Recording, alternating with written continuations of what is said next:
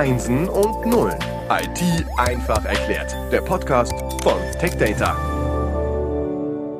Herzlich willkommen und hallo zum Podcast Einsen und Nullen IT einfach erklärt. Wir sind jetzt im Themenschwerpunkt Datenbanken. Wir sind in der dritten Episode. Zu Gast ist wie immer, zumindest bei diesem Themenschwerpunkt Ulrike Schwinn. Erstmal Hallo und herzlich willkommen, Teil 3.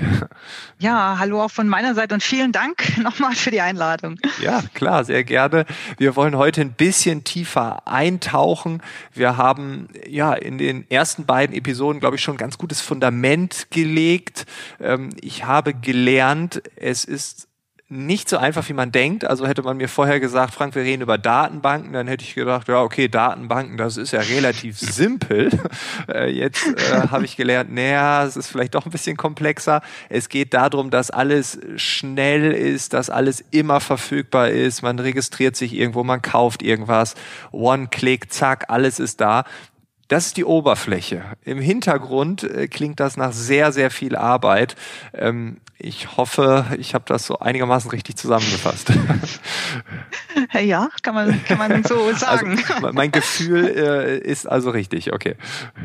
Ja, aber wir haben, äh, das Thema ist ja autonome Datenbank und äh, Evolution oder Revolution. Wir haben natürlich in der Datenbank auch so ähm, ja kleine Helferlein oder Advisors, wie wir es nennen. Ähm, und äh, die helfen der Datenbank oder dem Administrator oder dem Operator auch, dass die Datenbank eben so schön rund läuft, wie du es am Anfang formuliert hast. Ähm, und ja, vielleicht mal ein, ein einfaches Beispiel. Ähm, wenn ich ähm, was einkaufe und klicke und erwarte ich eigentlich immer die gleiche Performance. Das Performance soll heißen, ich möchte schnell zum Zug kommen, ich möchte schnell die Antwort haben. Aber dieses schnell die Antwort haben kann ja im Hintergrund auch ähm, mehr erfordern, wie dass ich einfach nur sage, ich habe die Daten jetzt in der Datenbank gespeichert. Äh, da sind Strukturen für nötig, zum Beispiel sogenannte Indizes. Ähm, Index sagt dir was? Ja. Beim Buch zum Beispiel. Ja, du, ja, ja, du blätterst ja. ja. nicht das Buch von vorne bis an die Stelle und sagst, ach, ja, kann auch sein. Aber wenn es um ein Fachbuch geht, würdest du ja hingehen und hinten im Index nachschauen. Genau. Das ist das Gleiche auch bei solchen Zugriffsstrukturen. Also nennt man das auch in der Datenbank. Das ist eine Art der Zugriffsstruktur. Das heißt, du würdest einen Index benötigen, um besonders schnell an die richtige Stelle zu kommen. Das wäre so ein, so ein schönes Beispiel. Oder aber du kannst auch so eine große Tabelle oder viele Daten in kleine Häppchen unterteilen, zum Beispiel in Monatshappen und sagst, mich interessiert nur der Januar. Und dann weiß der Zugriff automatisch, ohne dass du was tun musst, ich muss nur auf diesen ersten Happen zugehen. Also da sieht man schon, es gibt schon gewisse Strukturen, die man in der Datenbank anlegen muss oder sollte, damit es vielleicht, wie gesagt, ähm, etwas äh, besser läuft oder auch schnell genug läuft oder so läuft, wie zu erwarten ist. Und dafür gibt es seit immer schon ähm, Advisory oder Berater, ich weiß nicht, wie ich es sonst nennen soll. Das ist, das ist ein kleines Stück Software, das nichts anderes macht, wie wenn du ihm sagst, schau mal auf die Tabelle und schau mal in der Stunde hier die Zugriffe kannst du mir da einen besseren Zugriffspfad oder kannst du mir Zugriffspfade empfehlen? Und dann spricht er eine Empfehlung aus und dann bist du aus dem Schneider. Dann legst du die Empfehlung an äh, und schon läuft es so, wie es äh, laufen soll. Ja? Okay, das, das klingt jetzt, also wenn wir sagen Evolution oder Revolution, nicht unbedingt nach Revolution, sondern das klingt ja. nach Stück für Stück hat mhm. sich das entwickelt. Es ja. gab äh, erste Strukturen, dann hat man das gemerkt, dann man könnte dies ja noch machen. Es gab Anforderungen aus den Organisationen, die gesagt haben, okay, wir brauchen die Infos aus den Datenbanken. Ja. Ist das so oder gab es doch diesen großen Knall? Also mit der, man muss immer sehen, die Gesamtentwicklung, also was noch, was noch alles hinzugekommen ist oder was eigentlich, was sich auch noch von außen entwickelt, nämlich die Cloud. Die Cloud als Umgebung oder Möglichkeit, eben nicht nur die Daten wirklich auf dem, äh, auf dem eigenen ähm, ja auf dem eigenen Server, auf der eigenen Maschine zu speichern, sondern dass man die Informationen auch in der Cloud speichern kann, hat natürlich andere Möglichkeiten offenbart. Und es gibt natürlich auch Machine Learning, das muss man auch sagen, auch die Analysen von Logfiles, die geschrieben werden. Also wenn ich jetzt die Datenbank dann in der Cloud habe, habe auch noch die Möglichkeit, mit intelligenten Algorithmen Sachen auszuwerten. Dann habe ich natürlich auf einen Schlag sogar noch mehr Funktionalität und noch mehr äh, Automatisierung oder vielleicht schon ein bisschen äh, in die Richtung autonome, äh, autonomes Verhalten. Ja, also die Advisories, die du gerade angesprochen hast, mhm.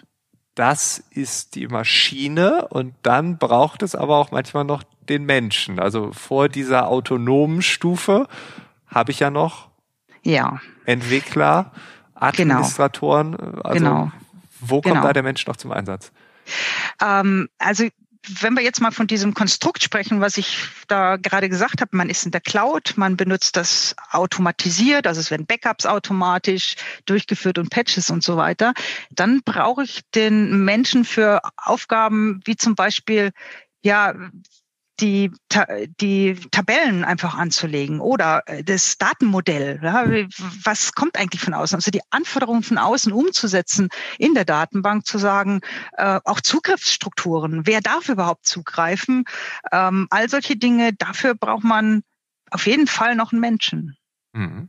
Okay, also Evolution, mhm. es gab Strukturen, jetzt kommt die Cloud. Und das in Kombination oder als nächsten Schritt, dann kommen wir Stück zu Stück, Stück für Stück zum Autonomen. Mhm. Kann man das ja. so mathematisch ja. korrekt darstellen? Ja, ja. Wobei okay. äh, vom, vom, äh, vom, das ist vielleicht ein bisschen theoretisch ausgedrückt, wenn man es ganz praktisch ausdrückt, kann man einfach sagen, es gibt die Möglichkeit, dass du eine autonome Datenbank in der, äh, in, in der, in der Cloud eben haben kannst. Das heißt, du, du kannst dir äh, die in ein paar Minuten übrigens provisionieren lassen. Auch das ist eine coole Geschichte. Das macht einen Fingerschnipp und dann hast du eine Datenbank. Ähm, das ist äh, eine Geschichte, die kannst du jetzt äh, benutzen und kannst auch jetzt schon verwenden mit all den äh, Annehmlichkeiten, die es dort gibt. Also dass dann zum Beispiel auch automatische Indizes angelegt werden, dass automatisch ein Backup für dich angelegt wird. Also als diese Geschichten, die gibt es schon. Ja, das ist diese autonome Datenbank. Für die Datenbanken on-premise gibt es aber natürlich auch noch das, was wir am Anfang gesagt haben, diese Advisories, also diese Geschichten mit den Beratern und so weiter und so fort. Das gibt es natürlich auch noch, nur wie gesagt in der autonomen Datenbank noch zusätzlich mit diesen Funktionen, die ich vorhin erwähnt habe. Mhm. Wie würde so eine autonome Umgebung aussehen? Gibt es dort so ja, Features oder Dinge, woran man das ausmachen kann? Ja, also wir charakterisieren oder wir sagen wirklich ganz platt auf Englisch dann ähm, self-managed, self-secured, self-repaired. Soll also heißen, sie ist eine, sie ist sie, sie verwaltet sich selbst, also was Speicherplatz angeht oder was Performance angeht. Sie hat Sicherheitsmechanismen, wie zum Beispiel, dass auf jeden Fall die Daten verschlüsselt sind. Ähm, äh, das ist ein Punkt. Oder dass ich zum Beispiel sogenannte Sicherheitspatches habe, dass ich also sagen kann, äh, dass die auch automatisch eingespielt werden, dass ich mich gar nicht drum kümmern muss. Und dass er auch ein Self-Repairing gibt. Also dass im Ausfall, wie gesagt, ich hier eine gewisse Verfügbarkeit ähm, schon implementiert oder, oder angeboten wird. Also das sind so die drei Ausdrücke, die man sich eigentlich merken kann, wenn man von einer autonomen Datenbank spricht in der also Cloud. Also die, die Komplexität nimmt nicht ab. Das klingt ja. alles überhaupt nicht trivial. Ähm, wenn wir über autonome Datenbanken reden, dann also wenn man über generell über das Thema autonom redet, dann fällt einem sofort das autonome Fahren ein. Ähm, siehst du dort Parallelen, dass du sagst, okay, die Datenbankentwicklung läuft ähnlich wie das autonome Fahren oder sagst du, es sind zwei völlig verschiedene Paar Schuhe? Das ist ein super Beispiel. Also das ist äh, das äh, macht die Sache, glaube ich, viel einfacher, was die Erklärung angeht. Weil äh, das autonome Fahren, soweit ich weiß, gibt es da mehrere Stufen auch. Äh, und das ist ja auch eine Entwicklung eigentlich, bis wir dann endlich das autonome Fahren äh, denn haben werden. Ich weiß nicht, äh, fünf Stufen oder ja, ich glaube, es äh, und wo sind wir fünf, uns, ja. genau, wo wir uns ja. da jetzt auch gerade gerade befinden. Und äh, da ist es ja ähnlich. Wie, wie kommen wir überhaupt zu diesem autonomen Fahren? Also einmal, wenn man kein, wir haben ja noch kein autonomes Fahrzeug, aber was ist denn jetzt mit den Fahrzeugen? Jetzt die Fahrzeuge haben einen Parkassistent, die haben einen Abstandshalter, die haben äh, ABS, EBS und weiß der Himmel was. Und das sind doch alles die Voraussetzungen dazu, dass ich irgendwann autonom zum autonomen Fahrzeug komme. Ja?